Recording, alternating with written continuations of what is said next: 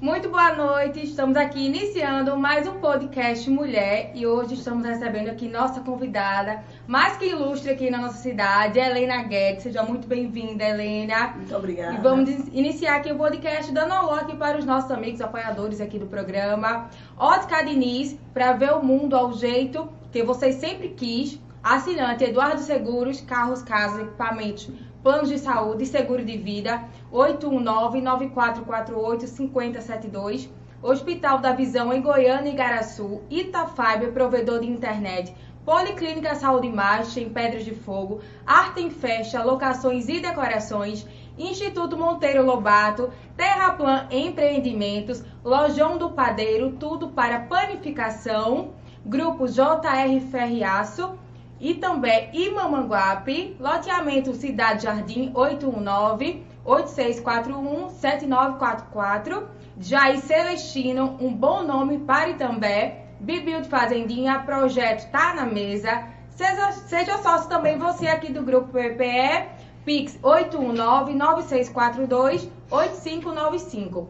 O Grupo PBPE é independente. Colabore assinando nossa página e canal, mandem estrelas em nossos vídeos, mandem superchat e seja membro. Mandem selos na live também. Acesse o nosso portal www.pbpetv e siga também aqui nossas redes sociais, PBPE Corte e PBPE Reserva.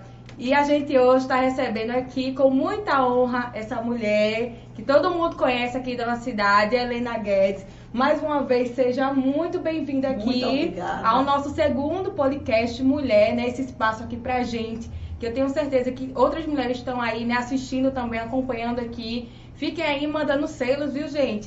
Seja bem-vinda, Helena. Comece apresentando aí para o pessoal que está aí nos assistindo.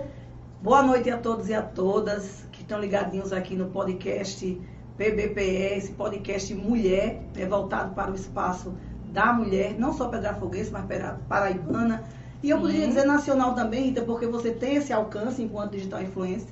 Quero aqui cumprimentar Tiago, né, na sua pessoa, Tiago, agradecer a esse espaço que me convidou, o PBPE, que vem cada vez mais sólido no nosso município, Sim. com notícias que tem crédito, credenciado, credibilidade. Então, para mim, é uma alegria. E alegria é, redobrada em saber que uma mulher como você, que vem ganhando espaço, não é? que é prata da casa, uma digital influência que vem com essa abertura e esse alcance tão grande nas mídias digitais, é, me fez esse convite enquanto mulher pedrafoguense, Rita, e dizer que o podcast Mulher, como eu disse inicialmente, é um espaço importantíssimo para que as mulheres de Pedras de Fogo, vou falar aqui do nosso cantinho, da nossa cidade, Sim. possam ter vez e voz através de você e de todas as mulheres que passarão e que já passaram aqui no podcast Mulher. Ai, gente, que coisa linda. Eu já fico aqui encanada. Essa mulher começa a falar, eu fico assim, a gente tem que ficar parada, né? Só observando realmente. Então, Helena, vamos começar aqui. Conta um pouquinho, conta um pouquinho aqui pra gente sobre quem é Helena Guedes, sua trajetória, infância, adolescência. Você que viveu, acho que toda a sua vida aqui na nossa cidade, né? Então, conta aqui pra gente um pouquinho como é que foi sua trajetória desde a infância, onde você estudou, formação acadêmica, e se sempre foi um sonho de Helena Guedes ser uma professora, trabalhar na área da educação. Então, meu nome é Helena Guedes, como todos conhecem, né? É, sou de uma família muito conhecida em Pedras de Fogo, é, da família César Guedes, César Rodrigues Guedes, porque meu nome é Helena César Rodrigues Guedes. Tive, Rita, o, a grata, a dádiva, eu acho, a bênção né, de vir numa família é, bastante iluminada. Eu sou neta de Edgar Guedes da Silva e acho que as, os jovens né, que estão nos acompanhando nesse momento algumas pessoas podem não saber, mas meu avô teve a benção de ser gestor, foi prefeito aqui de Pedras de Fogo por duas vezes. E tenho também é, o lado do meu pai, do meu amado pai em memória, né, que também era um grande professor, acho que quem está nos assistindo, que é da minha geração, que está me prestigiando, sabe muito bem, um professor reconhecido aqui em Pedras de Fogo, que é Getúlio Guedes, inclusive tem a Escola Estadual com seu nome. Sou também filha da professora Zelma Guedes, né, que foi professora de Pernambuco, da Paraíba, primeira gestora da Escola Getúlio Guedes, e neta de uma educadora nata, de alguém que nasceu para educar, que é aquela que muito me honra, né, em ter em meu pai ter me homenageado com o nome dela. Então a homenagem Helena César Rodrigues Guedes é a minha avó, Helena Guedes, que é educadora, que é educadora porque para mim mesmo na eternidade ela é meu maior exemplo. Foi educadora a vida inteira, formou muita gente aqui em Pedras de Fogo e eu venho nessa família que é essa família que pulsa política, né, através Sim. do meu avô que foi prefeito e pulsa educação através de meus pais e da minha avó. Tive uma infância, Rita, eu acho que abençoadíssima. Eu fui uma criança feliz, tive uma infância muito cheia de carinho e de amor por parte dos meus pais e também dos meus avós. Porque à época meus pais trabalhavam, minha avó, já falei, era educadora, Sim. e nós, os três netos, né, meu irmão Kleber, eu, Helena e Eliana, passamos não é o nosso antigo, hoje em dia a gente chama de, de Fundamental 1, mas na época era primário. Sim. Então, no nosso primário, nós fomos para a fase da Boa Vista das Rosas. E tivemos como grande educadora nossa avó. Então, eu fui uma menina da área rural. Eu tive, acho que, uma grande experiência, eu trago para minha vida, porque eu tenho pessoas hoje que eu encontro na rua e são pessoas, filhas dos trabalhadores da, de Boa Vista das Rosas, de Bela Rosa, de Una de São José, né? E que são pessoas que eu trago para minha vida e como amigas minhas e amigos até hoje. Então eu tive essa infância na área rural, fui aluna dessa escola. De lá eu saí para uma escola que acho que muita gente conhece também, que é o Santa Maria, em Timbaúba. Sim. Então eu saí, tive professora, quero até fazer referência aqui, professora Edna, Berenice, Gilza, tantas outras que eu que fizeram, né, foram responsáveis pela minha formação, inclusive minha avó. E fui para Timbaúba e lá vi um teste para a gente ir para a antiga quinta série. Sim. E fui orgulho dessas professoras da área rural, da minha avó, passei em primeiro lugar. E lá cursei da quinta à oitava série, que seria os do sexto ao nono ano. Sim. E depois fiz também o antigo magistério, que era o curso normal, que era um curso voltado exatamente para a área, para a área, para o segmento do, de professor. E na época, meu pai, que já era professor e já naquela época via que a profissão não era muito reconhecida, Sim. me interpelou e disse: Minha filha, é isso mesmo que você quer? E eu disse: É, papai. Mas por que, Ita? Porque quando eu estudava em Boa Vista, como eu acabei de dizer, eu sempre estava no meu dia a dia com os filhos dos trabalhadores, dos moradores da fazenda. Sim. Né? Então, já pequenininha, eu acho que eu tinha uns oito aninhos nessa época, eu pedi a minha avó para montar uma escolinha para mim. Ai, então lindo. eu estudava no período da tarde pela manhã, os meus coleguinhas vinham para que eu desse aula numa casinha que havia lá em Boa Vista, né? Então, muitas vezes os alunos também chamavam a professora para dar aula. e assim começou o meu amor. Eu acho que eu sou, Desde de fato, apaixonada, vocacionada para o magistério. Então, tenho um exemplo familiar e disse a meu pai que sim, eu podia seguir outras profissões, mas eu queria ser mesmo professor. E aí eu terminei o magistério, foi quando terminei a educação básica, né? Sim. E migrei para os cursos profissionais. Mas como você me perguntou como foi minha infância, e a minha trajetória foi assim. Essa criança já de pedras de fogo. Desde, desde a infância, vocês podem ver, né, que já pulsou no sangue de Helena Guedes realmente trabalhar com educação, com educação. e ser professora. Exatamente. É. Muito lindo. E a gente se tratando desse tema, né, é, Helena, eu queria que você passasse pra gente um pouquinho do seu conhecimento, né, no, com o tema educação e falasse para você o que o município precisa ter para entregar uma educação de qualidade, né, para os jovens, para os alunos, assim, o que realmente tem a maior importância, uma educação de qualidade para o município aqui, principalmente em Pedro de Fogo. Rita, é, a educação Inicialmente, no Brasil, eu vou, vou começar é, a educação é, brasileira, falando é, no, no segmento federal mesmo, na nossa unidade federativa Brasil, precisa ter mais valor. A educação precisa ser valorizada, a educação precisa ser prioridade, não só em palavras, não só em discursos, mas em atitudes. E eu não entendo uma educação valorizada, uma educação priorizada, quando o protagonista, um dos grandes protagonistas, que é o professor, não é valorizado. Você sabe que no Brasil, uma das, das, das funções, das profissões, eu diria que fica no pódio né, das mais desvalorizadas é o professor. É o professor. Né? Nós, educadores, professores que estamos no chão, no chão da sala de aula, não temos o reconhecimento devido. E temos uma carga de trabalho imensa e imensa responsabilidade, porque formamos e transformamos vidas. Então, partindo do âmbito nacional, chegando aqui ao âmbito municipal, que é onde eu leciono, no ministro as minhas aulas, sou professora concursada de Pedras de Fogo há 29 anos, em fevereiro de 2024 faço 30 anos de magistério em Pedras de Fogo. Passei, Rita, por várias gerações, né? Por várias gerações de professores e por várias gerações de estudantes. Né? Hoje eu volto para o chão da sala de aula como uma geração totalmente diferente daquela é, com a qual eu iniciei a minha profissão.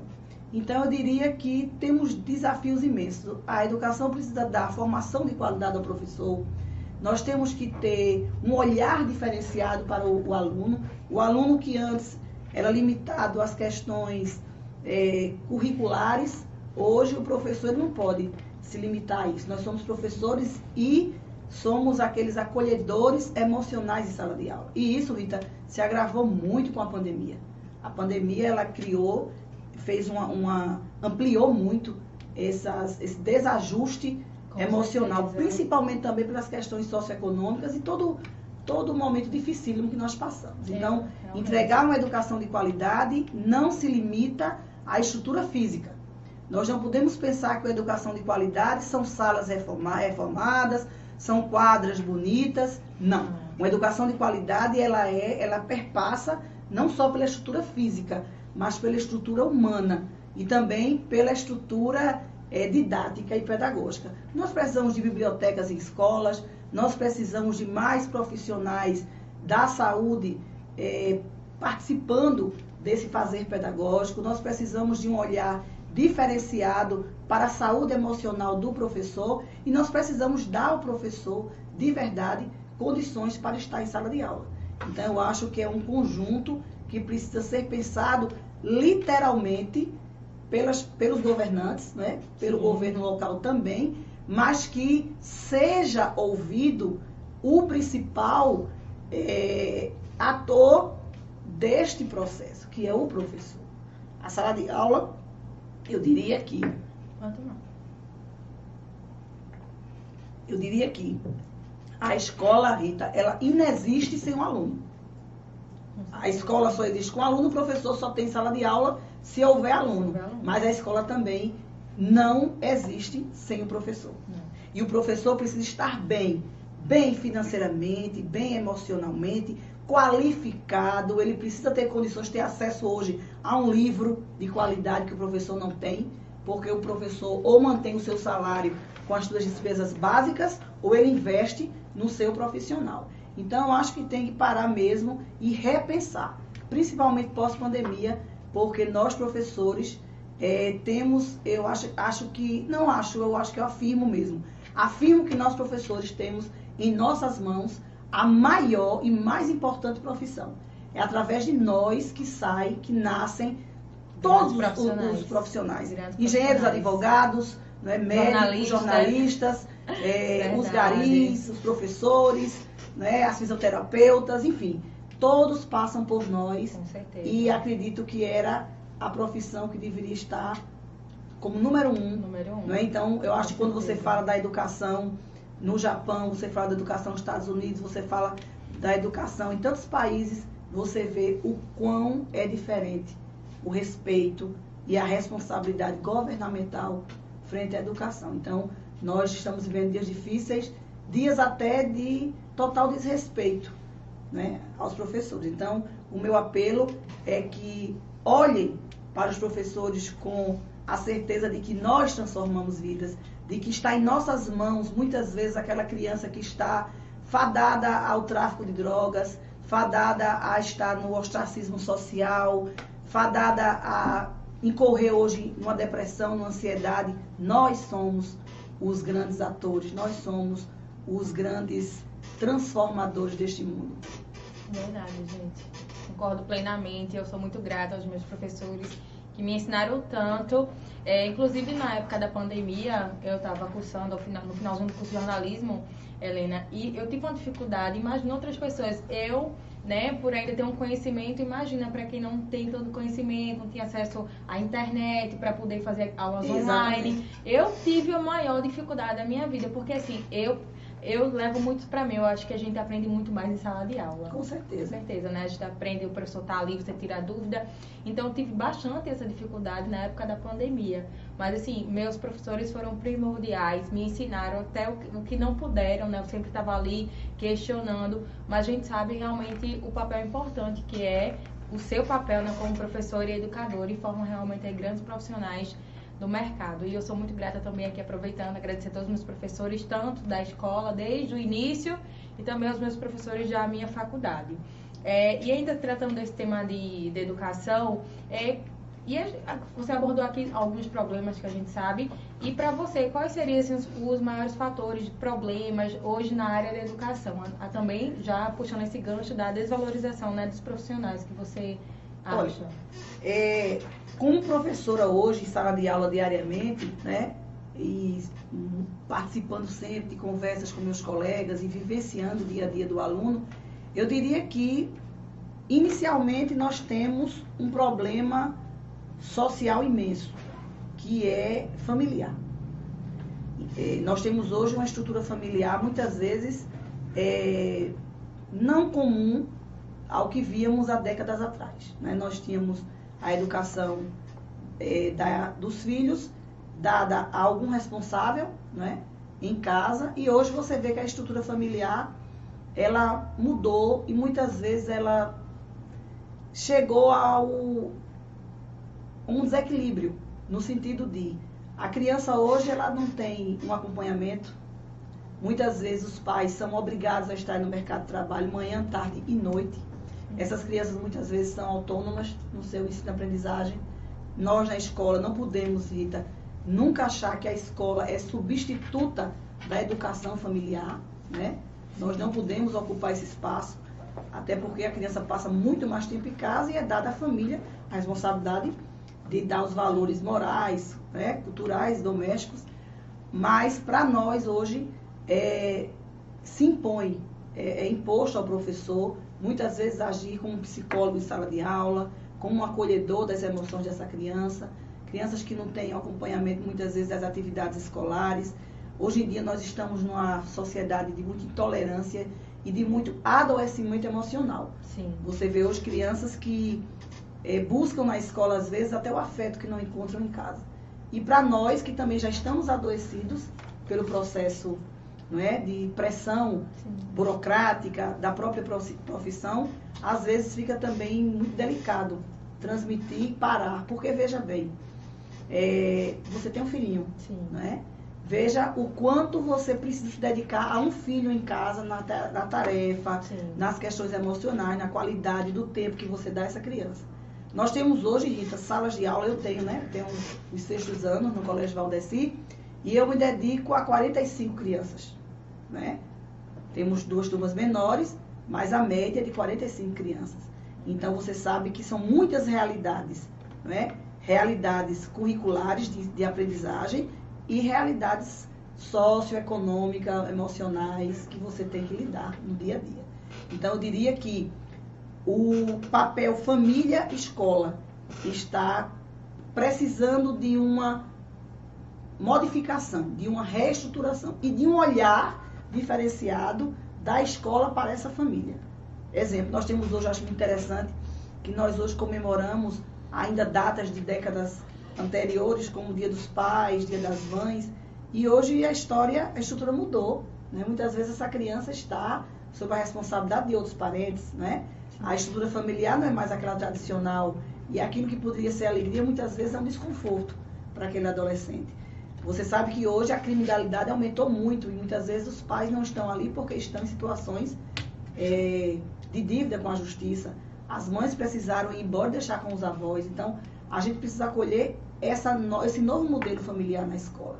Diria também que a formação continuada, né? a formação é, para o professor, ela não pode se limitar a português, matemática, ciências, história e geografia.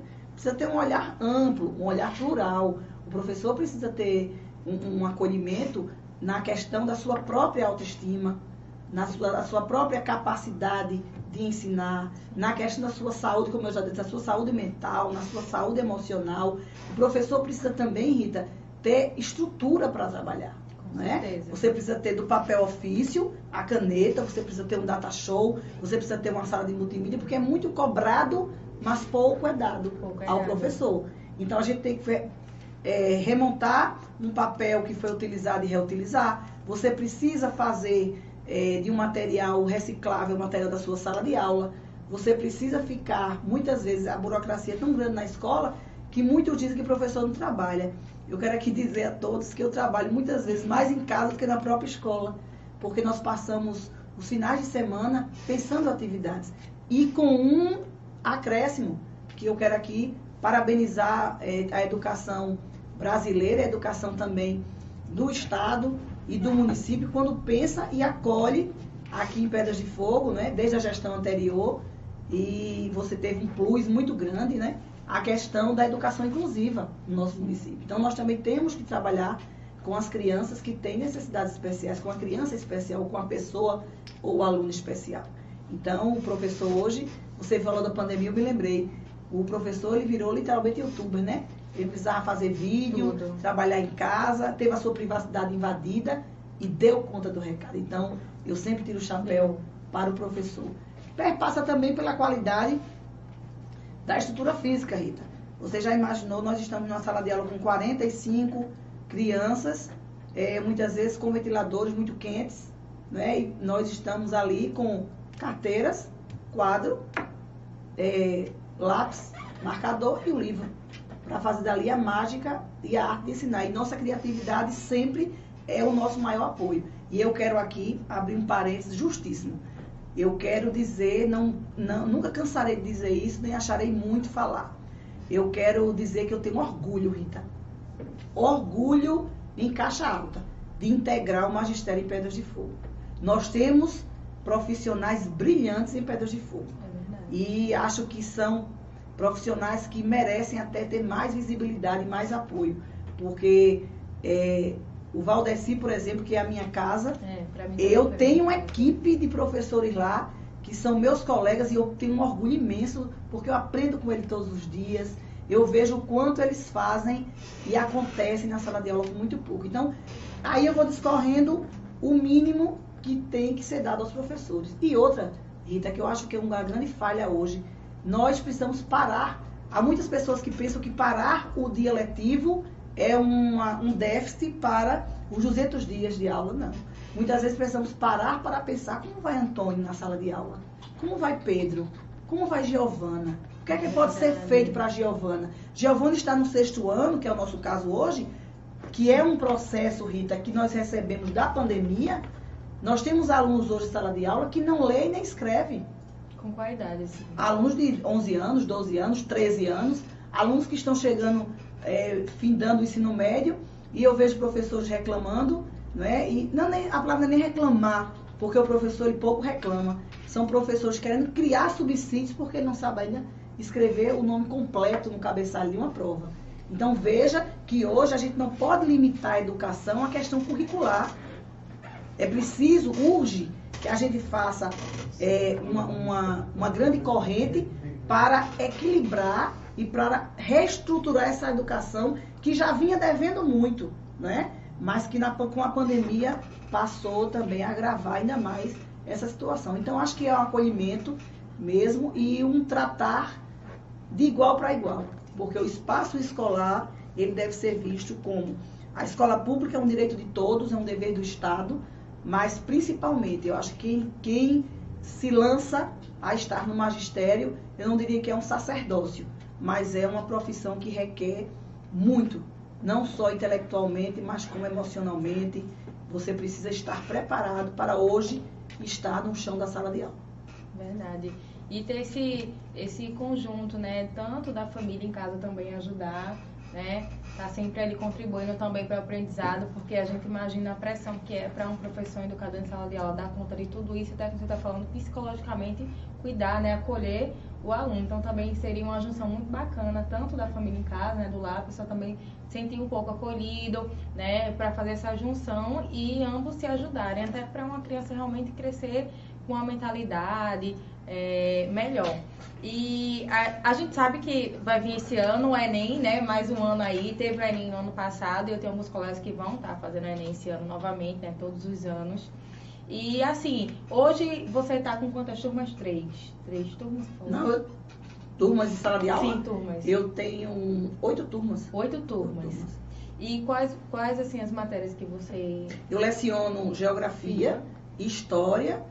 Esse ano geografia e história, né? Sim. Sempre fiquei é, nas áreas de língua portuguesa, geografia, história e como você sabe, infelizmente ainda não chegamos, né, no, na excelência para que os professores só é, lecionem na sua área. Sempre há Sim. complementação, de carga horária, né? É Aí muitos pegam artes, religião, ensino religioso, mas esse ano eu estou com geografia e história. Quais os assuntos que vocês, que, que você como educador em sala de aula, quais os assuntos que hoje em dia são mais abordados, assim, dentro de uma escola, de uma sala de aula? Porque são muitos temas e a gente vê que com, com a internet vai se criando outros temas que até o aluno pode trazer para a sala de aula e querer questionar um professor. Então hoje, assim, quais os temas, os assuntos que, além da matéria, vocês abordam muito, assim, questão social? Olha, Rita, a escola, a escola, inclusive, eu quero, eu quero deixar registrado que nas reuniões, né, que houve da gestão com os professores, já é uma prática, primeiro,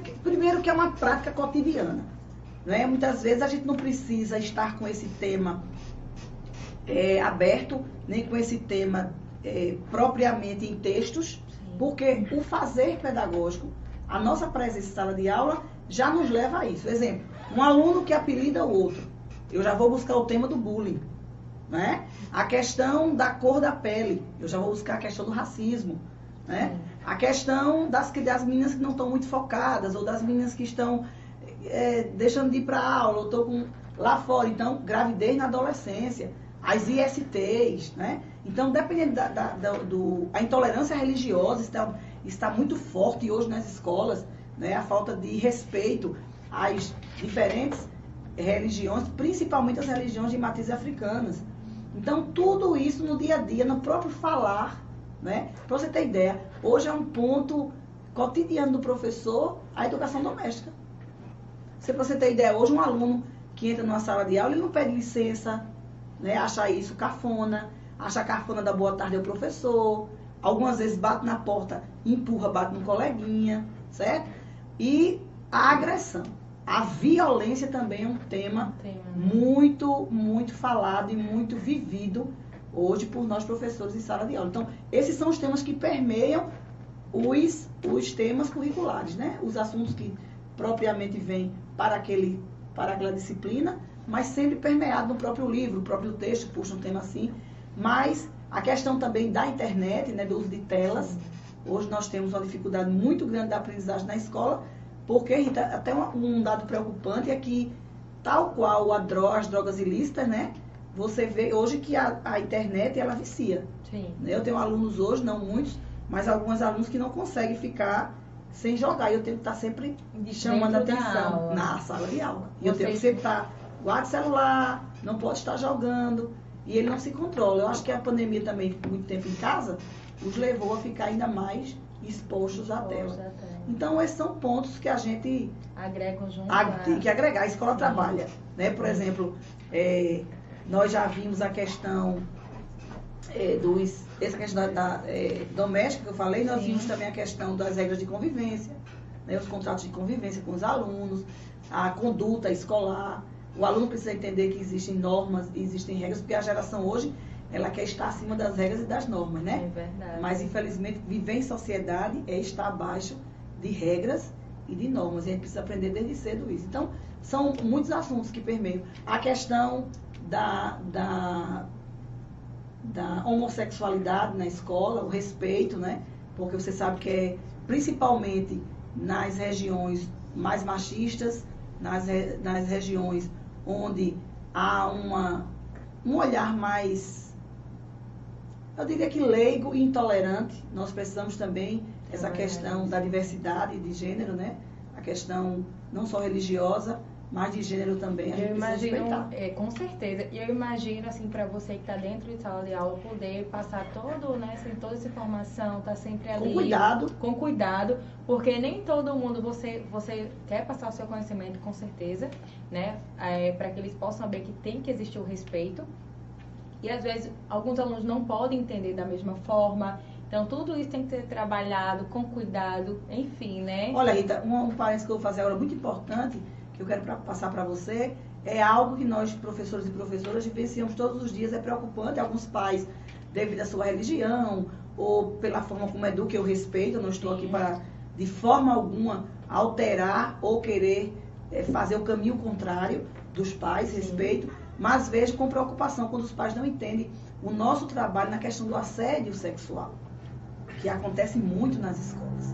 Né? A questão do não, não respeito ao não, principalmente dos meninos para com as meninas. Então, não é não, os pais precisam dizer em casa que esse respeito precisa existir, Sim. e vez por outra a gente está vendo isso, né? É apalpando, é tocando, e as meninas Palavras. reclamando, palavras que são, que ferem, né? Para outra coisa, tipos de conversa que não são conversas direcionadas para a escola e tampouco para alguém que não deseja ouvi-las. Então é outra, outro ponto também que a gente está sempre preocupado. trabalham, né? E dizer também é, que outro ponto que eu gostaria muito que os pais procurassem entender, porque há uma questão que já que eu estou com esse espaço aqui no, no seu programa, no seu podcast Mulher, eu queria dizer o quão preocupante é a pedofilia. Eu não posso narrar, eu tenho ética, tenho uma ética profissional, mas me emociona alguns casos que chegam, porque Rita, o pedófilo nunca vai ser um estranho.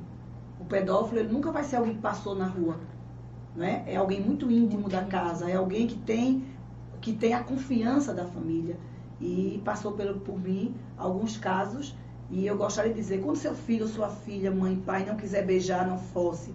Quando não quiser ir ao colo de um adulto, não.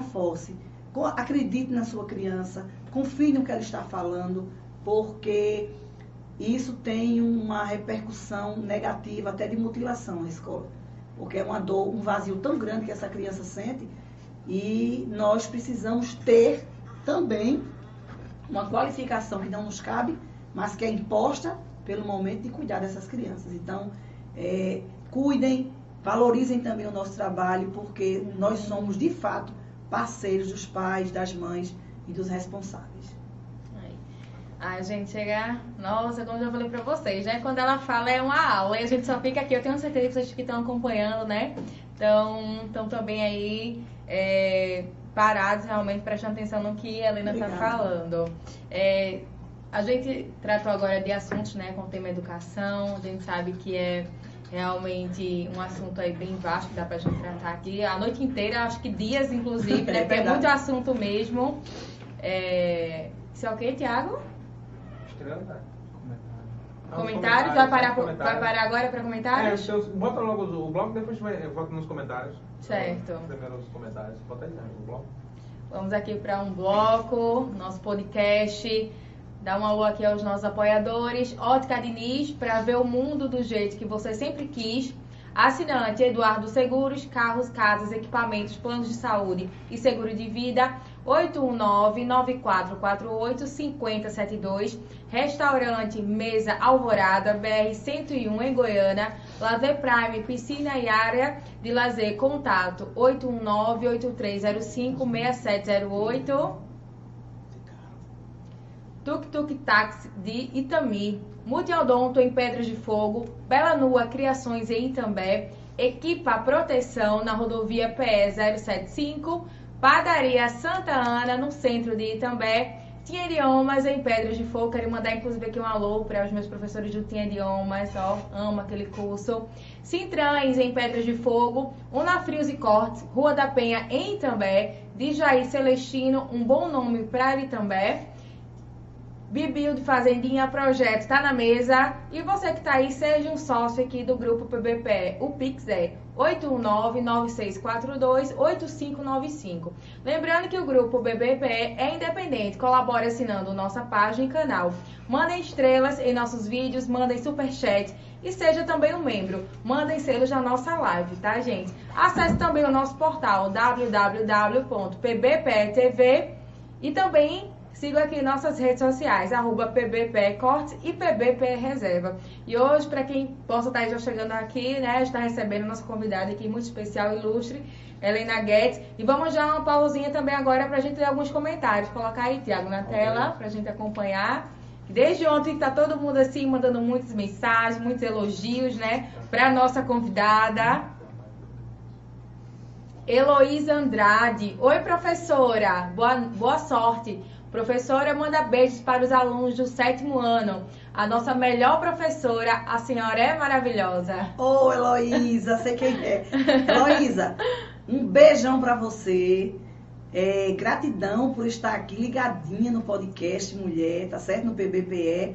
E dizer que vai um beijo para você, para todo o sétimo ano, sétimo ano A, sétimo ano B, sétimo ano C, para os sextos anos, tá certo? E aí eu vou nominar também sexto ano B, sexto ano E, F, G e H. Então sintam-se todos abraçados, professora Helena. Até porque, Rita, eu quero dizer que aí está, Rita, o meu combustível diário. Imagina. É por eles que eu amanheço, é por eles que eu chego dando aquele bom dia, né, Loísa? Bem alegre na sala dela. Bom dia, minha gente. Porque é aquele abraço caloroso, é aquele carinho, é aquele bombom, é aquela rosa, é aquela gravura, é aquele abraço acolhedor que nos faz tão bem, né? E saber que realmente vale a pena. Beijão, meu amor. Vamos lá. Minha conta é excluída, mas a pessoa está aí assistindo, acompanhando. Minha professora de geografia do ano passado. É verdade. É, Leidiane, Leide, boa noite. Boa noite. Boa noite a vocês que estão acompanhando aqui nosso podcast Mulher. E Stephanie versus Wanderson. Boa noite, boa noite, Stephanie. Aline Veiga. Boa noite, boa noite, Aline. Obrigada por estar aqui acompanhando. Ana Carolina Costa Ribeiro, Helena Guedes, mulher admirável. Essa mulher é maravilhosa. Oh, meu amor, muito obrigada. Carolina é minha filha do coração, Sim. né? E gratidão pelo seu comentário, meu amor. Agradeço demais. Te amo. Fique ligadinha aí. Isso, tem muita, tem muita coisa aqui pra gente conversar. É. Kátia Ramos, minha melhor professora, te amo, minha professora. Manda beijos para mim, uma das minhas professoras do curso de pedagogia ah. do IEP. Do IEP. Polo Alhandra PB. Ah, vou fazer um pode aqui, porque me emocionei também. Ah, que linda, Kátia, Kátia. Kátia, você que está ligadinha, ó, um beijo para você. Kátia, você é um presente de Deus na minha vida. Uma aluna, Rita, que se tornou amiga. Não, existe o espírito simpático, né? Sim. As almas que se encontram. É, é, Kátia é essa menina adorável. Eu fui professora dela no polo do IEP Sim. em Alhandra, né? Algumas vezes já voltei para ministrar é uma faculdade que há em Alhandra. Sim. E também aqui em Pedra de Fogo, o Polo IEP, né? Aqui em Pedra de Fogo. E Kátia foi essa aluna querida que hoje é minha amiga. Um beijo, Kátia. E gratidão pelo seu comentário e por estar ligadinha aqui no podcast Mulher. Isso, beijo, Kátia. Muito linda a sua mensagem aqui para nossa convidada. João Andrade, Helena Guedes, qual será seu futuro político em Pedras de Fogo? Olha, a gente ia entrar no assunto e vocês já estão se adiantando. Você será candidata a vice de Dedé ou vai ser candidata a vereadora? E sobre os 33% do piso dos professores, como está essa questão? o prefeito vai pagar, já que os professores ganharam na justiça. Bom, né? Isso aí a gente vai aqui. Eu aguardo. É, é vamos aguardar. Porque, é, justo no final, porque a gente vai é. conversando, que eu tenho certeza que vocês né, estão tudo aí curiosos, querendo saber um pouquinho também desse tema. Mas a gente vai entrar no tema da política. Pode. Maralina. Maralina. É, é, o pod... né? Maralina linda, maravilhosa. Pode tudo com Maralina Nunes. Aline. Aline, Mari. Linda, é Ma Mary, acho que é Mary.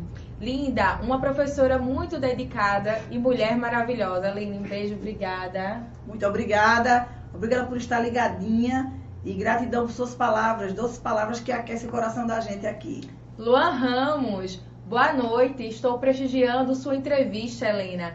grande mulher e grande representante política do nosso município. Eu tenho que concordar aí muito com o Luan, que é vereador também aqui do nosso município e é. conhece muito bem aqui nossa convidada também. Quero agradecer a você, Luan. Luan, você é um jovem promissor, um jovem vereador em Pedras de Fogo e diria que não só vereador, mas um rapaz que tem um caráter muito reto, teve posturas muito muito coerentes conosco, Sim. né? E quero dizer a você que você é um amigo, um amigo querido. Então, desejo a você sempre muito sucesso e gratidão por estar prestigiando aqui o podcast Mulher. Um abraço, Luan. Um abraço, Luan. Obrigado por estar aqui acompanhando o nosso podcast. Misael do Ovo, boa noite, Rita, boa noite, Helena, Guedes, boa noite, PBPE, boa noite, Misael. Boa noite, obrigada Misael, por estar aqui acompanhando. Aí tem mais comentários. E agora, vamos voltar aqui para as perguntas. Pode continuar. Pode continuar? Tem, tem outro comentário? Tem? Tem, pode continuar. Pronto. Vamos lá. Mandem mais aí comentários, mandem perguntas também que a gente vai aqui respondendo vocês, tá? É, e já, né, pegando aí esse, essa pergunta, que a gente já entra aqui no assunto de política, né, que a gente sabe também, ela tem, a Helena tem esse lado político, é, essa coisa que só quem vê ela falando realmente, quanto mulher, quanto uma mulher na política, ela realmente é impressionante. E, e isso eu tenho certeza que vocês também sabem, né, vocês que já puderam ver presente ela em palanques, em lugares aí, como a mulher dentro da política realmente representa, sim, a nossa classe. E é uma honra, mais uma vez, ter ela aqui para a gente poder falar desse assunto também de política. É, Helena, a gente sabe que é, a representatividade de uma mulher na política é muito importante. Né? Importantíssimo. Né? Importante é porque a gente sabe que ainda a gente é um pouco abaixo. Eu acho que deveria ter muito mais mulheres né, ocupando esse espaço né? Até, até realmente para a gente sentir as imagens representadas. É uma coisa que eu acho ainda é, escassa, né? Uma mulher realmente estar tá na política, mulheres estarem dentro da política.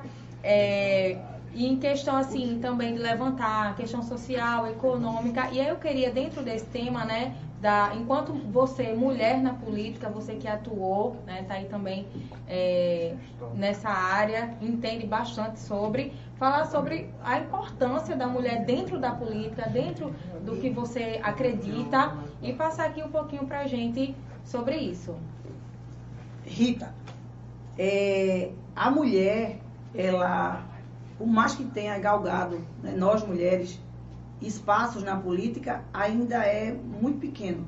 É um espaço muito, diria que frágil, porque, para você ter uma ideia, nós temos no Brasil 51%, eu diria que quase 52%, porque é 51,7% do eleitorado brasileiro é mulher.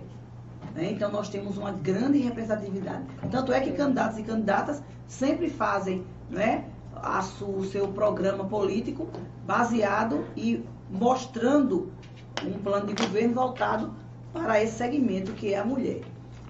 Nós temos uma, uma participação brasileira da mulher muito nova, porque em 1932 é que a mulher teve direito ao voto, né? Nós tivemos agora, é, tivemos a, a, no Brasil, tivemos uma grande representação, que já tivemos uma mulher presidente, isso aí impulsionou muito a participação. Temos hoje representatividade nos, no parlamento, no executivo, no judiciário, mas, primeiro, não temos a igualdade salarial. Né? Segundo, não temos o espaço de fala masculino, porque poder, numa sociedade extremamente machista, o poder sempre é atrelado ao homem, nunca à mulher. Então a mulher precisou lutar enormemente para chegar a esse lugar. E mais, nós precisamos chegar a esse lugar juntando tarefas, né? Porque nós somos mãe, donas de casa, profissionais, e quando queremos também ser políticas, precisamos estar com tudo isso agregado. Sim. Então, eu acredito que a importância da mulher, porque a mulher ela tem uma sensibilidade muito maior. A mulher ela é uma economista nata, né? A mulher ela é. trabalha dentro de casa, como você também tem a sua família. A gente já trabalha vendo a questão das contas, a gente vê onde é que dá para economizar, a gente faz toda essa matemática em casa, a gente cuida da, da educação dos filhos, a gente é o ombro amigo dos nossos companheiros, a gente trabalha muitas vezes também e vê a dificuldade que é o desemprego, a gente sabe o que é a dor e muitas vezes o quanto a gente precisa ter jogo de cintura para manter a comida no armário. Então a mulher ela vive toda a estrutura de uma sociedade dentro da sua própria casa. Então, você sabe que a mulher na liderança, ela realmente se destaca. Com certeza. Mas acredito que, mesmo que entrando meio que a força nesse espaço tão masculino, a mulher, nós podemos observar muitos avanços. Inclusive, também podemos observar avanços quando a lei é, partidária impõe né, a cota de 30% de mulheres representando o partido. Então, você pergunta, ela, então houve um avanço? Não. Algumas vezes essas mulheres são só para constar. Elas realmente não estão trabalhando para chegar, né? ou não têm condições financeiras para chegar, e econômicas, ou então também não tem essa abertura para chegar é, à eleição, à vitória da eleição. Porque algumas vezes os partidos cumprem apenas a cota. Mas não deixa de ser uma conquista. Essa imposição. Não é verdade? Já que se impõe, é necessário que 30% ali seja de mulheres. Temos mulheres vereadoras, temos mulheres deputadas, né? Temos mulheres ministras, que muito nos, nos Sim. orgulha. Inclusive, Temos foi acho que a juízas. gestão, é, no caso, né, o governo que mais, se eu, acho que foi isso que eu vi, que mais colocou como mulheres como ministras. Como Agora ministro, o governo atual. governo atual. veio, veio dando essa representatividade, esse espaço. E esse espaço à mulher. Porque além de ser mulher, ainda existem é, situações que fragilizam mais, né? A mulher negra, a mulher pobre, a mulher indígena. E você vê que no governo hoje está tendo toda essa representatividade, né? Atividade, né? Então, Esse olhar, realmente. Isso é muito importante. Eu acho que há passos lentos, mas constantes. Né? Sim. Lentos e constantes. Poderíamos ter muito mais, mas acredito que já evoluímos muito. Eu acho que, apesar de ser um ambiente que muitas vezes, quando eu fui, eh, quando eu estive né, no, no legislativo, muitas vezes é um ambiente que a gente vê que há duas vereadoras para nove vereadores, né? É, Sempre o percentual é muito pequeno. Ma- Pequeno. Mas estamos lá, né? Representando você mulher. As Verdade. mulheres, as mulheres que precisam. E as mulheres precisam se unir e entender que é importante sim ser uma Sim, mulher. Com certeza. Porque é a sororidade, né? A questão de entender e de defender. É de estar ao lado das mulheres. Sobre é, um, um- uma parte ali do comentário, falou sobre piso dos professores. É, porque. Pode continuar. é, é- é sobre esse piso, é, que ele perguntou. Como é que está sendo? É, um aqui. Bem, ano passado, né, que foi 2022, nós tivemos um repasse de 33,24% do governo federal para o professor, que é o piso nacional. Sim. Mas, infelizmente, a gestão municipal não entendeu assim. Então, nós tivemos. Porque, na verdade, eu nem digo que isso nem é um aumento, isso é uma reparação salarial para nós professores. Tivemos dois anos de pandemia sem, sem o piso salarial, isso é mais uma reposição salarial. Né? Então, não tivemos. O que veio para nós foi 10%. E a nossa luta ganha na justiça agora, dada pela juíza, é, pela qual eu tenho total respeito, doutora Regina, ela nos concedeu, nós ganhamos na justiça e estamos esperando uma conversa, né? O sindicato vai conversar com o secretário de Educação, consequentemente com o prefeito municipal, para que possa ouvir a categoria e entender que nós estamos em defasagem, né? Quando apenas 10% foi dado ano passado.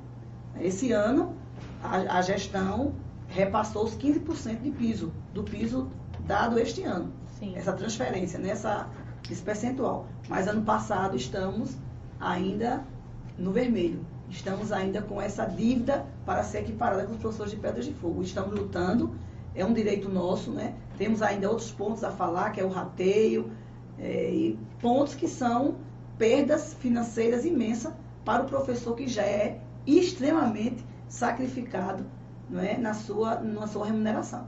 Então, eu acredito na sensibilidade da gestão em chamar em breve né, os professores para conversar, porque é algo que já foi ganho.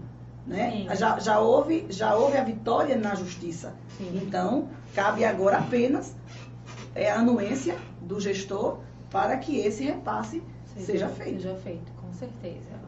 É, ainda a gente falando aqui sobre política, eu queria que você falasse, né, entrando, falando sobre essa questão da importância da mulher, e a gente sabe que a Helena Guedes já foi vereadora aí por três mandatos. Dois mandatos. Dois, foi. dois mandatos, desculpa, dois mandatos no nosso município aqui de Pedras de Fogo. Não lembro, acho que o primeiro é muito pequenininho, mas o segundo eu ainda lembro. É, e também presidente da Câmara, né? Então, assim, olha onde essa mulher já chegou e eu fico muito feliz de estar aqui com ela, né? Chegou aí em, em patamares e quem sabe até mais ainda, porque a gente sabe que ela tem realmente poder para isso, é uma mulher muito forte. Então, eu queria que você falasse sobre os seus dois mandatos, como é que se deu, assim, como é que foi essa experiência, né, de ser vereadora por dois mandatos aqui do nosso município, foi seguido, né? Foram seguidos. Eu fui eu fui secretária de Educação do município de Pedras de Fogo de 2001 a 2004, né? Então, em 2004 eu ingressei, já fui para a política, ingressei no meu primeiro mandato, 2004 a 2008, com apenas 24 anos. Então, fui bem bem jovem, Bem jovem. né? É, só Então- tem você tem outras mulheres também? Tinha, tinha Tinha. na, a- na época em que eu ingressei, havia duas mulheres, né, no meu primeiro mandato. Sim. Aí é duas mulheres. Então, é, 2000, de 2004 a 2008. E, consequentemente, de 2008, foi, foi, uma, foi o sé- sequenciado, foi de 2008 a 2012. E de 2011 a 2012, que é, 2000 que é um biênio, né? Sim. A, a mesa diretora da Câmara, ela permanece por dois anos, é o biênio. Eu fui presidente da, daquela casa que, da qual só tenho boas lembranças. Boas, boas lembranças dos funcionários, boas lembranças dos meus colegas parlamentares na época. Era um legislativo que tinha suas diferenças políticas, mas de um, res- de um respeito, de uma cordialidade que, quando eu lembro, eu digo que eu fiz parte de um momento muito nobre do Legislativo Pedrafoguense. E aqui, quem foi meu colega vereador e vereadora sabe disso, meu respeito a todos que ali passaram de situação de oposição. Então foi uma experiência incrível.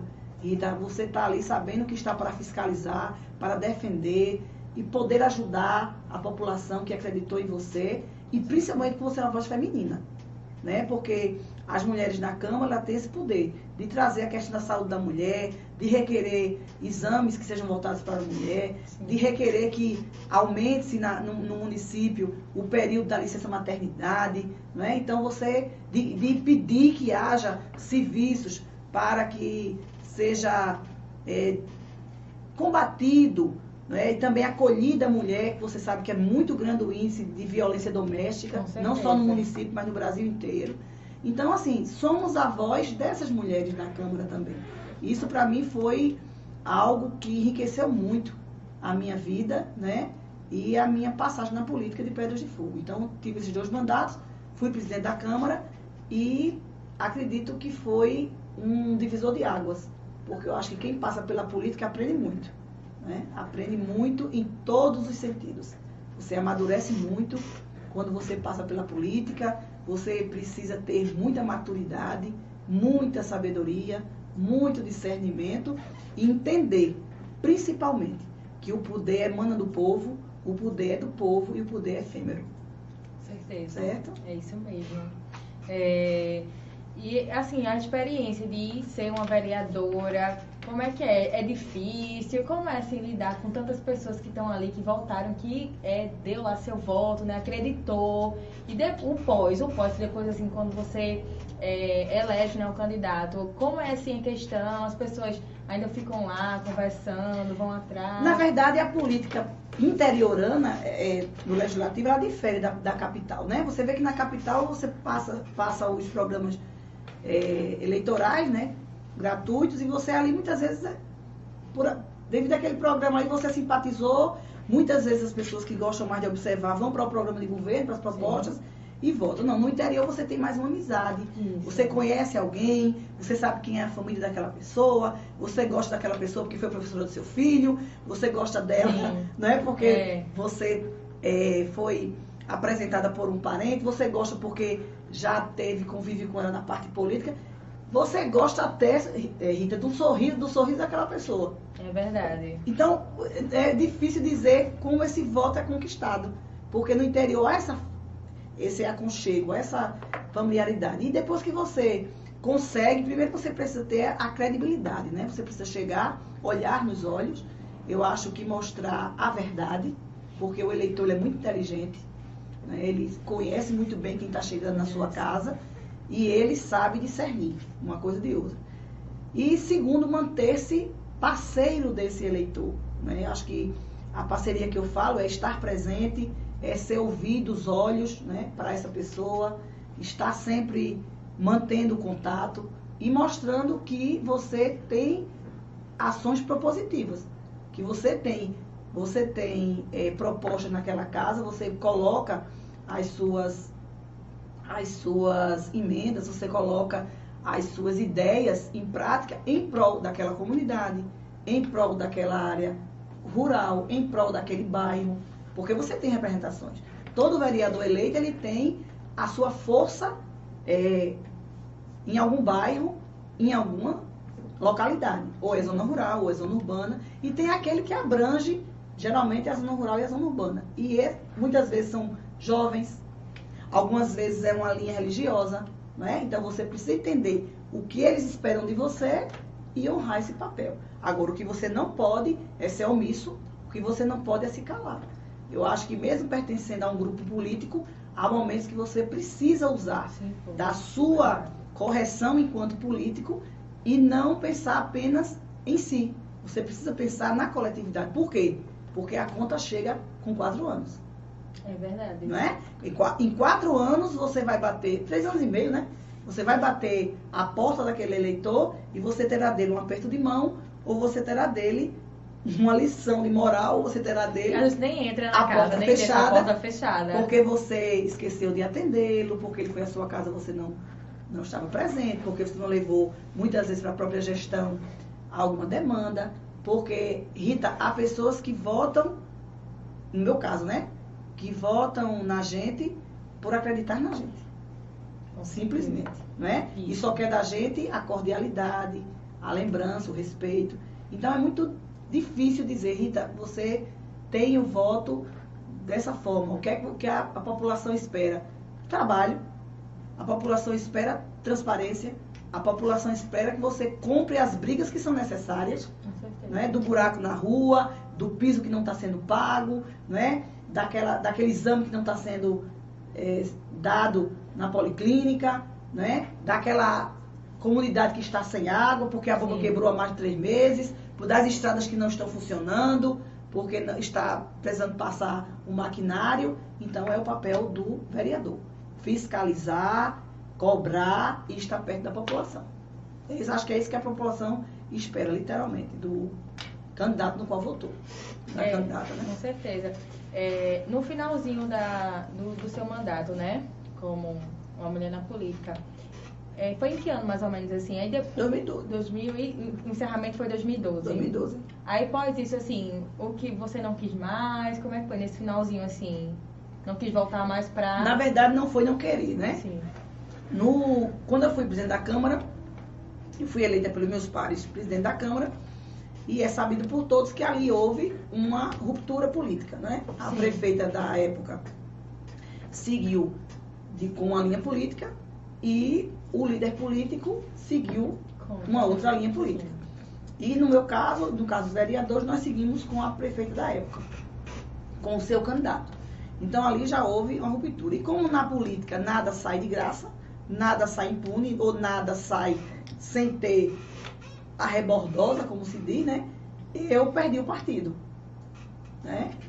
No momento em que eu me defino é, estar ao lado da prefeita atual, automaticamente eu sou surpreendida com a retirada do partido. Eu não era mais presidente. Houve uma conversa em nível estadual e já me aparece outro presidente de partido. Então, fiquei sem chão, porque eu estava, na verdade, naquele momento, sem palanque eu poderia estar, porque eu, eu estava de um lado político e o partido de outro lado político.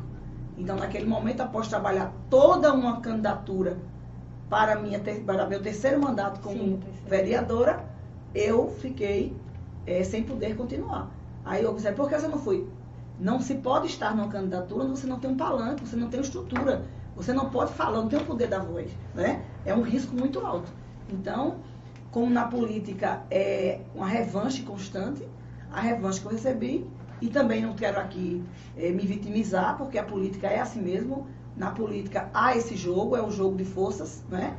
Você sabe que cada um puxa para o seu lado e trabalha e, e, e, e, age de acordo com a influência e a força que tem. Uhum. Então, aí dizer que se isso é correto ou não, eu não vou falar nesse podcast. A minha opinião. Mas uhum. é o jogo político e naquele momento eu fiquei sem partido, automaticamente sem ser candidata. Foi aí que houve o declínio do nosso candidato à época, né, por questões que também não cabem a mim aqui, e eu precisava seguir. E seguir para mim em frente. Com certeza. Seguir para mim sempre foi em frente. Né? Então eu não, não costumo recuar. Então, se era para seguir em frente, foi quando nós aderimos, na época, à candidatura né, do ex-prefeito de Pedra de Fogo, que se elegeu em 2012, que foi de Romão. Mas aí eu já fui para a parte, Rita, da, do, de agente, ser agente político. Voltei a ser. Fui agente político de 2000 e 2004 e volto a ser agente político em 2012, quando ele me convidou para ser secretária de administração da sua gestão. Eu passei pela secretaria de administração, passei pela secretaria como secretária-chefe de gabinete, né, na, na gestão dele, e fiquei também fazendo a parte das estratégias políticas, né, que tem essa assessoria, mas sempre no lado do da do bastidor político, né? Isso. Mas não seria um bastidor porque ser agente político é estar com o povo, mas não com mandato. Aí eu fiquei sem mandato de lá, de lá para cá. Em 2020, né? Quis Deus e quis, porque aí eu digo porque não era, nem pensava. Nem pensava. Né? Às vezes eu digo, não, não misture Deus com política, não, mas eu acho que quando há uma missão, ele faz o caminho. Faz o caminho, com certeza. Traça os caminhos, né? E em 2020, numa, houve pesquisas, né? Você lembra que houve, Lembro. houve todo um, um, um, um, um levante da população, toda uma, uma fala entusiástica pelo meu nome e o nosso é, prefeito, à época, né, nosso ex-prefeito Dedé Romão, é, apontou o meu nome junto a Lucas Romão. Sim. Então foi quando, em 2020, eu disputei junto a Lucas a Prefeitura de Pedras de Fogo. Ele como candidato a prefeito e eu como candidato a vice. Não logramos o êxito do mandato, mas logramos o êxito da participação política. A votação foi expressiva. Com certeza. Saímos de cabeça erguida. Eu saio muito orgulhosa quando eu falo dos é, mais de 8 mil eleitores de Pedras de Fogo, que eu agradeço mais uma vez a confiança dada a nós e a política é isso. A vitória não se dá só nas urnas, né? a vitória se dá no voto, no aperto de mão, nas pessoas que nós podemos estar perto. O trabalho foi feito, mas a população decidiu que era hora de mudar e nós temos que respeitar o processo democrático brasileiro. A democracia sempre tem que ser prioridade e assim foi. É, verdade. E assim, eu fiquei muito feliz quando você foi lançada né, como vice, até porque é o que eu falo. Uma, uma representante mulher, para mim, é primordial. Também. É, às vezes, como você está falando, assim, não é nem é, o motivo maior, às vezes, é a simpatia e também você se sentir representado por aquele político que está ali, né, por aquele candidato. Então, assim, quando uma mulher está nesse meio, para mim vai ser sempre a minha prioridade. Porque eu sei que para mim vai me representar e muito em questões femininas, que é o que eu procuro todos os dias também é, trazer né, para quem me acompanha. Então, para mim, isso é primordial. Né? Fico muito feliz de receber você aqui. E queria também é, falar sobre alguma realização que durante esse seu período, né, como uma mulher, como vereadora, presidente da Câmara, se você teve assim uma realização que você não esqueceu, que passou pela sua vida, dentro da sua carreira, né, como política, que você queria contar pra gente, suas realizações políticas. Olha, Lida, é, na minha passagem enquanto vereadora, eu diria que ajudar ao próximo foi a minha maior realização. Porque você tem essa possibilidade, né? Você com um mandato, você, você tem acesso a muita coisa e saber que você ajudou uma família.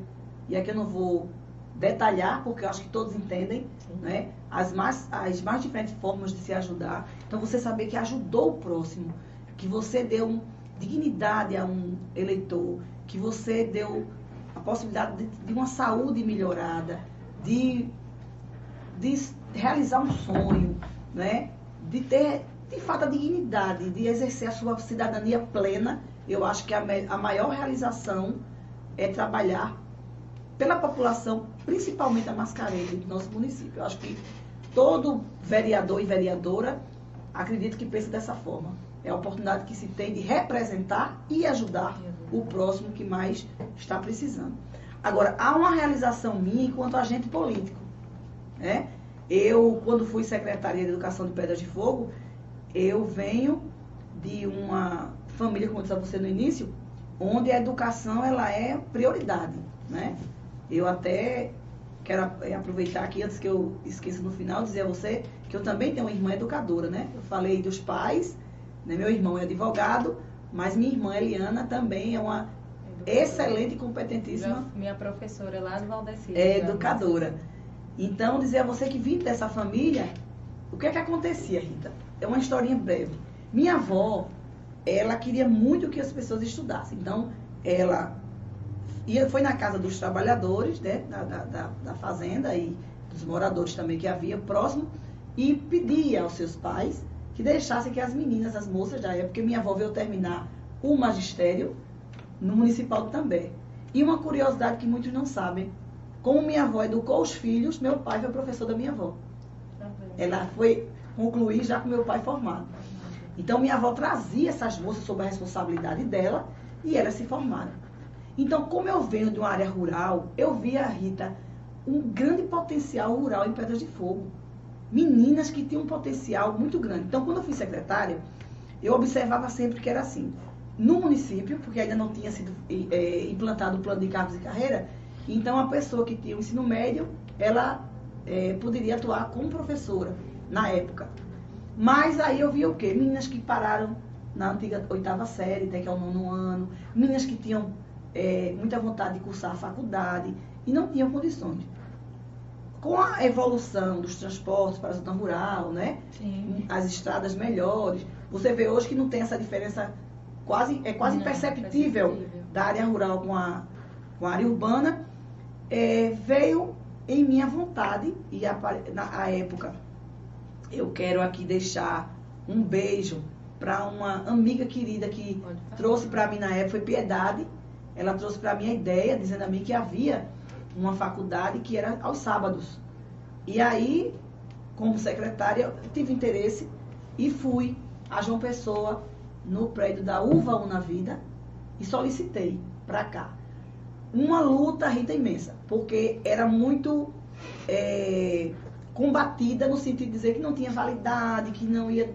É, ninguém não era reconhecida pelo MEC, que iam perder os seus diplomas. Por que a uva era importante para mim? Porque era a oportunidade de dar àquela professora que já estava em sala de aula em Pedras de Fogo a possibilidade de cursar, de ter o seu curso superior. superior. E, faz, e tendo isso, que era nessa época, que estava chegando o plano de cargos e carreira, ela ingressar no quadro e poder é, seguir crescendo nos níveis, né? Ter a progressão na carreira. E, foi assim, e assim foi feito. Trouxemos, lembro-me bem, duas turmas Inclusive, a minha mãe, a professora Zelma, foi a coordenadora da época, junto com Piedade, porque eu já estava na secretaria. Sim. E Rita, para quem está nos assistindo nesse momento, eu acredito que sabe muito bem as centenas de pessoas que se formaram através, da, UVA. da UVA. Concursos públicos, né? E as milhares de pessoas no estado da Paraíba, né? Que tiveram acesso. Então, para mim, isso é uma grande realização. Porque, por que você falou da sua avó? Porque assim como ela recrutou foi lá e pegou as meninas da, da zona rural, eu quis também reeditar, na, através da faculdade, da universidade, aquelas meninas. Veja hoje que você vai na zona rural de Pedras de Fogo, e eu tenho muito orgulho de saber que começou comigo, quando você diz que a, a, a mulher de Pedras de Fogo, a educadora tem graduação, pós-graduação, já está entrando no mestrado, o que algumas décadas era apenas uma oitava série. Então, para mim, o meu grande feito como agente político foi trazer a uva na vida para Pedras de Fogo. É, que maravilha, gente. É, tá de parabéns. Realmente é algo incrível. Tenho certeza que essas pessoas que puderam estar né, tá presentes e se formarem deve ser Muito gratas a você. É, vou dar uma pausazinha aqui para falar dos nossos apoiadores, tá? E calma que ainda vai vir uma perguntinha que vocês estão tudo curiosos aí para saber. É, Ótica Diniz, para ver o mundo do jeito que você sempre quis. Assinante, Eduardo Seguros, Carros, Casas, Equipamentos, Planos de Saúde e Seguro de Vida. 819-9448-5072. O PI Centro Automotivo. 819-9217-9888. SB Bebidas, Rua da Baixinha, em Itambé. RCFM 98,5, Rádio Comunitária de Itambé. PBP Game, Jogos e Eletrônicos. Campequina Delivery, Comida Oriental. Amo, inclusive. Casa da Sopa, em Itambé. JJ Contabilidade em Pedras de Fogo. Ateliê de Lourdes em Itambé. De Jair Celestino, um bom nome para Itambé. Bibil de Fazendinha, projeto Tá na Mesa. Seja sócio você também aqui do grupo PBPE. O Pix está aí para vocês, 81996428595. E lembrando que o grupo PBPE é independente, colabore assinando nossa página e canal. Mande estrelas em nossos vídeos, mandem super chat e seja membro. Mandem seus na nossa live. Aproveite também e acesse o nosso portal www.pbpetv e sigam também as nossas redes sociais, arroba pbpecortes e pbpreserva. E volta, tem algum comentário aí pra gente poder. Eu quero aqui finalizar perguntando algumas coisas. Veja Eita, aí, ainda não. Fui não. aí, mano, vamos lá. Heloísa, Heloísa André, professora, a senhora já foi deputada estadual? Não, não fui deputada estadual. Pretende ser? não, eu acredito que é, a missão política, ela vai sendo norteada muito pela estrutura local. Eu acredito que. Eu acredito muito na missão, sabe, Rita? As coisas, quando tem que ser nossas, elas vêm tão leve, né? Mas não, nunca fui deputada estadual, fui vereadora. E fui vereadora municipal. Quem sabe, né, futuramente. Jó Santos, boa noite. Boa noite, Jó. Obrigada aqui por estar acompanhando. Mulher de Fibra, profe... assinado professor Josenildo. Muito obrigada, Josenildo, pelo seu comentário, pelo seu carinho, por estar ligadinho aqui no podcast Mulher. Geraldo Fernandes, bela explanação sobre a realidade na sala de aula. Grande profissional e uma professora encantadora. Ah, Geraldo. Geraldo é um educador, professor, uma pessoa que é um dos exemplos que nós temos das pessoas que venceram né, na área rural e que hoje destaca na educação. Para mim, eu acho que o que eu falei aqui da educação e de dar a volta por cima, acreditando no seu potencial, é Geraldo. Um beijo, Geraldo, e obrigado por estar ligadinho aqui. Obrigada, Geraldo. Beijo para você. Kátia Ramos, essa mulher tem que ter mais espaço, que ela vai longe. Professora Helena Guedes, já que a senhora já foi vereadora por dois mandatos e presidente da Câmara, as, é, e a senhora pretende ser candidata novamente a deputada estadual, precisamos de uma boa representante como a senhora. Filha, já estão saindo do cenário municipal, né? Municipal, né? Já estão no cenário aqui. estadual. Kátia, eu pretendo que Deus me oriente, me dê sabedoria e discernimento para saber como eu posso ajudar a população de Pedras de Fogo. Se é com mandato eletivo, se é em outra função, mas eu acho que nós estamos aqui para ajudar, né? Para ser a diferença, para ser luz, para ser ponte na vida das pessoas. E acredito que isso vai se vai se, se formatando com o passar do tempo. Mas a torcida já é válida Ai, e o meu carinho, certeza. meu beijo. É, Fátima Pereira, muito bem, Helena. Fátima, obrigada por estar aqui acompanhando.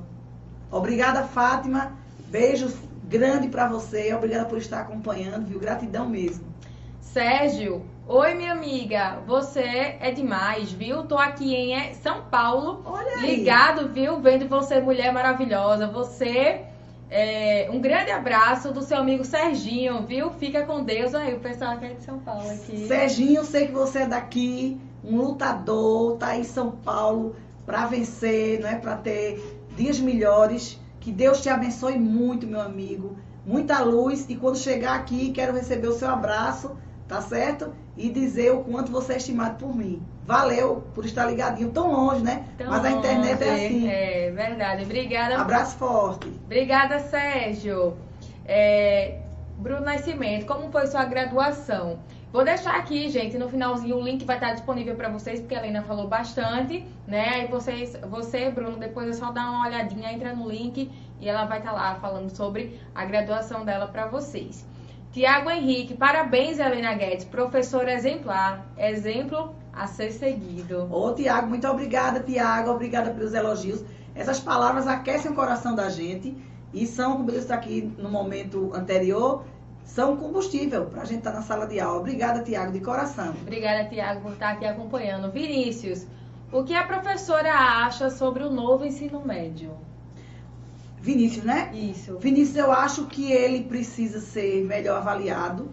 Acredito que ele vem, exemplo, é, uma, das, uma das questões de novo ensino médio que eu acho importantes que devem ser é, reavaliadas, Rita, é a questão.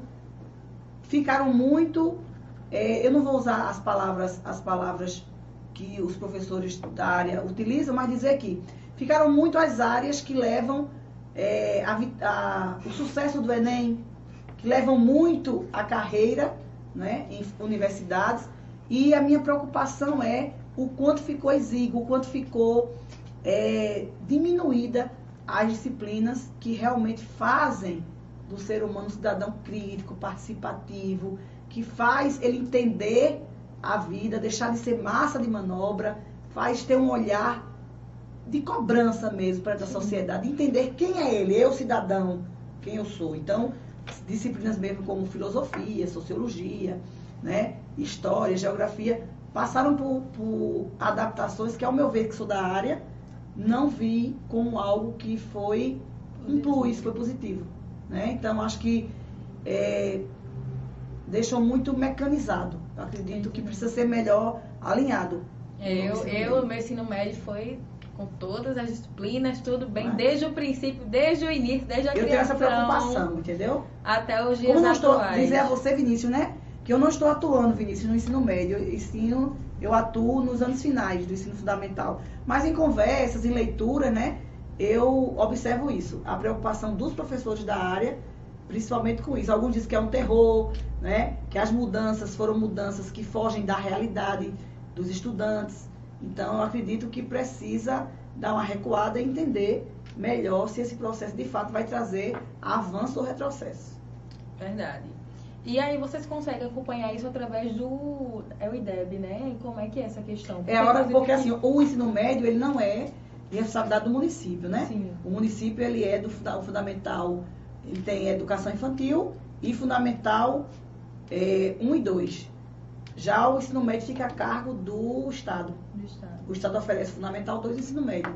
Então, o IDEB, geralmente, que eu tenho acesso, são dos anos, dos anos iniciais e finais. Eu não tenho acesso ao, ao IDEB aqui de Pedras de Fogo do ensino médio. Agora, sei que as duas escolas de ensino médio, que é integral, né, que é o ECTI João Urso Sim. e a escola Getúlio Guedes, deu show na entrada de alunos nas universidades, né? Verdade. são muito concorridos, o João Urso também é muito concorrido, o Getúlio vem trazendo um ensino de qualidade para os estudantes e está aí é, a vitória alcançada no Enem, no último Enem, né? Na Eu entrada do. acompanhei também Você bastante, acompanhou? Acompanhei. Então, assim, então tá indo bem. Né? Graças Parabéns para os professores Parabéns aos professores e, a E a equipe, né? E equipe. Equipe gestora. é. Maria de Lourdes de Lima. Martins Lourdes. Boa noite, Helena. Você é muito especial e competitíssimo. É, né? Competi Competentíssima, É. é Meu abraço, professora Profe Lourdinha. Lurdinha, você é amiga de muito tempo. A você o meu respeito, a minha admiração e sei o quanto você também é muito competente. Obrigada por estar acompanhando. Obrigada, Lourdinha, professora. Bruno Ribeiro, parabéns, tia Helena. Ô, meu amor, que a Helena está aqui hoje e vocês, meus queridos e queridos alunos, acompanhando, né? Então, um beijão para você. Olha, temos até um, um- um- uma, uma coisa de. Adorei aí, viu? Que colocou bem, né? Parêntese aí. Misael do Ovo, professora, é hora de darmos as mãos. O futuro prefeito de Pedra de Fogo será imbatível. Fez aí uma, uma... Gostei, fez uma, uma satirazinha lá, lá, gostei. Denise Lira, Ah, Helena, Denise. toda a minha admiração por você. Denise, minha admiração por você. Denise é uma professora da minha infância, amiga da minha avó, uma pessoa amiga da minha família e porque eu tenho um carinho muito grande. Beijo pra você, Denise. E olha, feliz demais saber que você está aqui prestigiando a minha vinda ao podcast Mulher. Deus te abençoe. Obrigada, Denise, por estar aqui acompanhando. E Misael, com certeza, vai ser imbatível.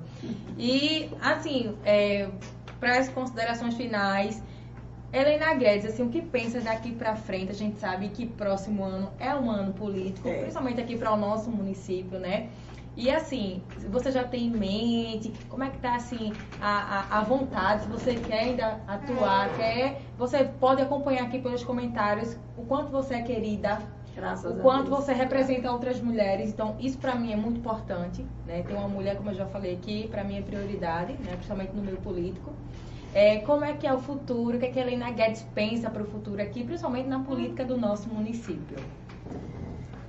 Rita, eu sou agente político, sou política, né? Uma vez ex-vereadora política, né? Sim. A gente sempre diz, não, vou me afastar um pouquinho da política, mas quando aproxima-se a política, você já está no meio político, né? Todo mundo sabe que hoje eu integro a oposição de Pedras de Fogo, né? Cujo líder político é Dedé Romão. É, caminho com ele, né? Nessa, nessa linha porque eu acredito muito hoje, eu não tinha essa percepção na minha juventude, mas hoje eu acredito muito que a gente não pode criar uma distância muito grande entre nossos pensamentos ideológicos na política, porque senão você vai se escondendo, você vai deixando é, né? e deixando de ter o entusiasmo por aquilo que você faz. Eu acho que você tem que seguir o caminho que se alinhe às suas posturas. Você precisa estar próximo a pessoas que entendam a política como você entende. Com não é? certeza. Você precisa ver a seriedade das pessoas que estão ao seu lado. Mas dizer que é, o meu caminho é um caminho de poder fazer por Pedras de Fogo. Eu quero estar contribuindo, mas também quero estar no meu protagonismo. Eu acredito que é, eu somo né, na política de Pedras de Fogo. Eu acredito que estar ao lado de uma liderança política, é, modestamente, eu, de forma modesta, mas eu contribuo é, com minha presença, com minhas ideias, Com né, com a minha passagem na política de Pedras de Fogo, mas eu acho que não vou me antecipar. Eu acho que a política de Pedras de Fogo hoje, ela vai ter caminhos ainda que necessitará de muita observação. O meu caminho está trilhado. Eu hoje estou na oposição de Pedras de Fogo, mas estou em sala de aula. Eu hoje estou com prioritariamente professora de Pedras de Fogo, mas nunca deixando de ser política em Pedras de Fogo. Então, acredito que é, a consideração na política ela deve ser via de mão dupla. Eu acho que você precisa ter e se sentir amiga, você precisa se sentir confiável e precisa estar confiante. Né? O- a gente usa muito aperto de mão na política, mas esse aperto de mão na política ele é muito simbólico. Quando você aperta a mão do outro, você precisa dizer estamos juntos. E muitas vezes você vê que o estar juntos é, se transforma em, uma, em um abismo entre campanha e gestão. Né? Isso é algo que está me preocupando muito. São os- como os interesses mudam né, na política. Sim. Então eu sigo porque hoje eu estou com uma pessoa que tem sido correta comigo, uma pessoa que é amigo meu, né? Dedé é uma pessoa que eu tenho respeito, tenho carinho, não deixo de ter respeito e carinho por nenhum político de Pedra de Fogo. Posso não ter o carinho por não conhecer, mas é imperativo que eu tenha respeito por, por qualquer ser humano. Sim. Eu acho que é uma, uma, política muito, muito pobre quando você é, traduz o seu falar ou não a alguém pelo lado político que a pessoa escolheu. Escolheu. Não é verdade? Verdade. Eu acho que você precisa respeitar. O meu ponto de vista não é o seu. Né? Então, você precisa entender o porquê. Então, eu acredito que É, não é uma resposta que eu tenha que ter uma afirmação. O cenário vai se desenhar, né? Nós tivemos algumas mudanças no cenário político de Pedras de Fogo e acredito que temos aí no mínimo um ano e seis meses para observar a política. Mas meu caminho é esse. Meu caminho é até por todas as passagens, por todas as problemáticas vividas, por todas as situações. Eu costumo assim, Rita, eu nunca saio de grupo político pela porta da cozinha. Eu saio pela porta da frente. Então, estou com o Dedé e permaneço com ele e pretendo estar ao seu lado. E essa questão de se vou para outro lado ou não, não vejo hoje motivos para não estar defendendo aquilo no que eu acredito. acredito Mas também não quero dizer aqui, porque é muito importante que a gente fale aqui, porque tudo é gravado. Sim. Isso pode ser até usado a meu favor contra mim daqui a um tempo. Nada é, é imutável. Porque você pode manter a amizade, mas não manter a parceria política. Quando isso acontece? Quando não existe parceria e se montaria. Quando não existe a recíproca. Quando você vê que ao invés de crescer, você está diminuindo. Quando você vê que você é necessária no momento, mas não é necessário no outro. Quando você vê que você é importante no discurso, mas na prática quer lhe apagar. Né? Então, até que ponto, para qualquer grupo político, é interessante que Helena seja protagonista? Ou será que Helena sempre vai ter que ser aquela que é trampolim para os outros? Essa é uma pergunta que hoje eu me faço muito. Né? Então, até que ponto eu não posso seguir o meu caminho? Até que porque eu tenho que seguir A, B ou C? Não é verdade? É verdade. Eu sigo hoje por amizade, por respeito, mas não por necessidade. Né? Porque eu acho que o nome Helena Guedes não precisa dizer a vereadora Helena Guedes, a professora Helena Guedes. Eu sou Helena Guedes, onde quer que eu chegue. É tá certo? Então eu acho que a gente precisa hoje dar importância a quem a gente é como ser humano. Porque eu quero que o meu legado não fique por aquilo, pelos cargos que eu tive em vida. Eu quero que no último dia da minha vida, se cinco amigos chegarem ao meu velório, se 20 amigos chegarem, se a população chegar, lembre minimamente de algo de bom que eu fiz. Do perdão que eu pedi, do respeito que eu mantive para com todos. Então, eu acho que isso é o mais importante. É o legado que a gente deixa. Né? Eu acho que o excesso de jogos para se manter no poder, o excesso de puxa-tapete para se manter no poder, eu acho que no final da vida, quando a gente estiver naquela cadeirinha de balanço sentada na varanda, eu acho que a gente vai ter mais vergonha do que orgulho. Então, às vezes, você abre mão de algumas coisas para ter paz. Você abre mão de algumas coisas para ter correção. Mas também não pode querer abrir mão para ser omissa. Se eu for chamada à batalha, se eu for chamada à luta, se sentar e conversar eu entender que aquilo vai convergir para que eu possa caminhar usando da minha fala, sendo eu mesma e não incomodando, porque eu não quero estar incomodando lugar nenhum. Eu quero ser aceita pela minha essência. Então, aqui estará Helena Guedes. Então, meu caminho permanece esse, mas na política nada é extremamente estanque. Eu tenho amigos para a minha vida e tenho parceiros na política. É isso aí. Deu aula, viu, gente? Realmente uma aula dessa mulher aqui pra gente. Cadê? Mostra aqui. Eu chego a levar. É, vai levar esse presente. É bom, o cara é bom. gente. Olha aí, arrasou, viu? Quem é aqui pra, né? Everson. Everson. Everson. Esse aqui vai para um quadro, viu, Everson? Estudante de inglês da UFB. Estudante, olha aí, um rapaz esforçado e outra, talentosíssimo me reproduziu e aqui vai para um quadro. Aqui vai ser Minha Ida ao Podcast Mulher, PBPE. E é que tá assinado por ele? Tá, tá assinado. Tá, agora o nomezinho precisa de toda assinatura, não foi? Coloca José Everson. Pega aí, Rita, para um quadro. Gratidão, viu? Me dá aí. Olha aí, caladinho enquanto o programa. Oi! Ele ali só fazendo. Aí. Amei. Até o detalhe da blusa. Detalhe da blusa, o colar, colar óculos, tudo. Arrasou. Sim, Rita, eu quero mandar um abraço, prometi. Aqui, aqui agora o espaço. Eu quero mandar um abraço afetuoso, é, meu respeito, minha admiração, meu carinho a todos os professores, professoras, funcionários, a todos que integram a gestão, né? Da minha querida, da minha querida escola, que é o Colégio Municipal Valdeci Cavalcante de Araújo Pereira também extensivo aos meus alunos, ex-alunos, né, que não estão mais comigo esse ano, e aqueles alunos e alunas que estão comigo. Ó, um beijo no coração de vocês, gratidão, tá certo? Mandar um beijo para minha família, que é meu alicerce, é meu porto seguro, a matriarca Zelma Guedes, essa força, essa mulher forte que é meu espelho, né? É meu exemplo maior, meus irmãos, minha irmã, e também mandar para os meus filhos, Getúlio, Heitor, Heloísa, Carolina e todos que estão nos assistindo. E também dizer que é, a minha vinda aqui é resumida pela palavra que eu mais costumo reproduzir, porque é o que eu sinto no âmago da minha alma. Gratidão, Rita. Gratidão a você, Tiago PBPE. Gratidão a vocês, rapazes, que estão aqui.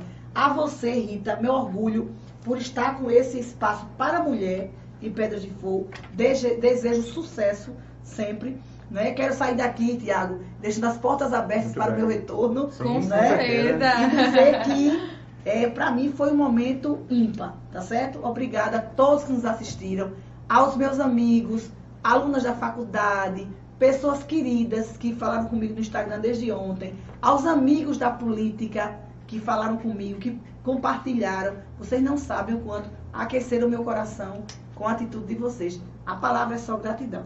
E a gente também aqui, o, o PBP, agradece demais que você aceitou o nosso convite, com certeza. É uma honra para a gente receber você aqui no programa, né, podcast Mulher, nesse espaço só para gente. Realmente foi uma aula. Eu tenho certeza que tem quem estava aqui nos acompanhando, amor.